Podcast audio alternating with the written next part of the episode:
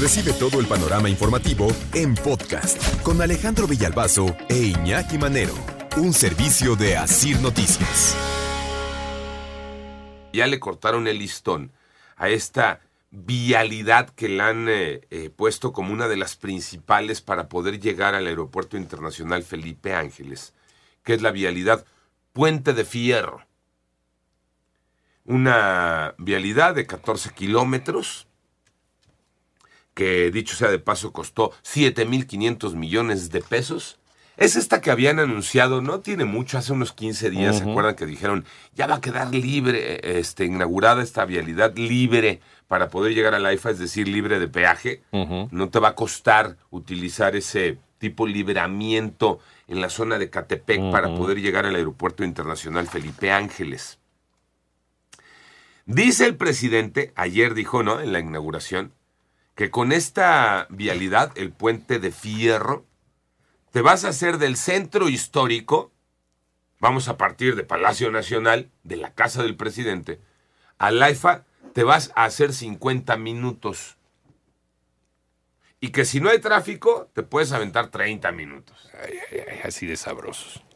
Pero si no se aventó 30 minutos cuando 21 de marzo de 2022 inauguró el AIFA, y en aquel momento eran las 5 de la mañana cuando salió de, de Palacio Nacional. Y el viaje fue de 38 minutos. y aparte le abrieron vialidades. Sí, porque te acuerdan que nosotros fuimos ese día y estuvo para llegar de tres horas. Sí, Bueno, entonces, resulta que del centro a Laifa, 50 minutos, porque, dice el presidente, que de Ecatepec a Laifa solo van a ser 10 minutos por esta nueva vía, por este puente de fierro. Y los 40 minutotes que te echas del centro de Ecatepec, no sé en qué, te vayas para hacer 40 minutos del centro de Ecatepec. ¿A qué Por hora? Dios, ¿a qué hora? Además. Y eh, yo creo que ni en día festivo. No, no, no. Y con los baches que hay ahí. Hablando de baches, ¿no vieron el que puse en mi TikTok? No. No tiene madre. No era ¿En dónde bache, era socavón. No, no tiene madre. Chécalo ahí en Ahorita lo. Villalbazo ahorita lo- 3 en mi TikTok. 3. No, no, no, no, lo no. checo. Pero bueno, cierro el paréntesis. Si no, ahorita les cuento del bache que puse en el, en el TikTok.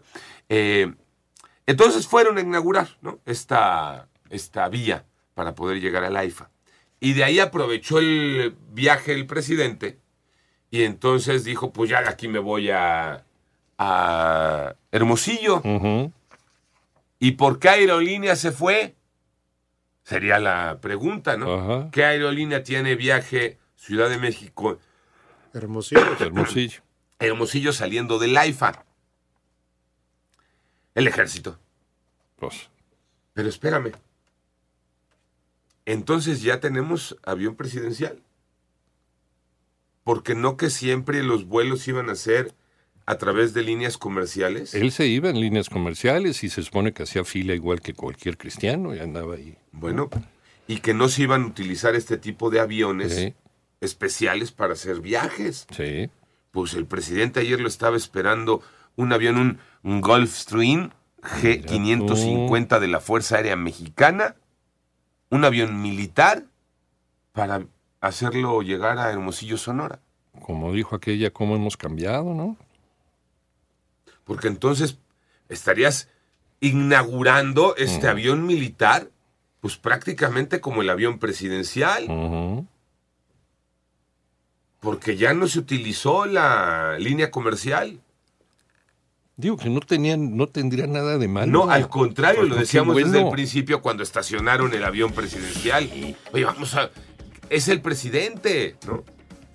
Pues claro que tiene que utilizar un transporte especial, Claro. destinado para él, justo para que, a ver, ya inauguré, ahora me subo al avión, vámonos, ¿no?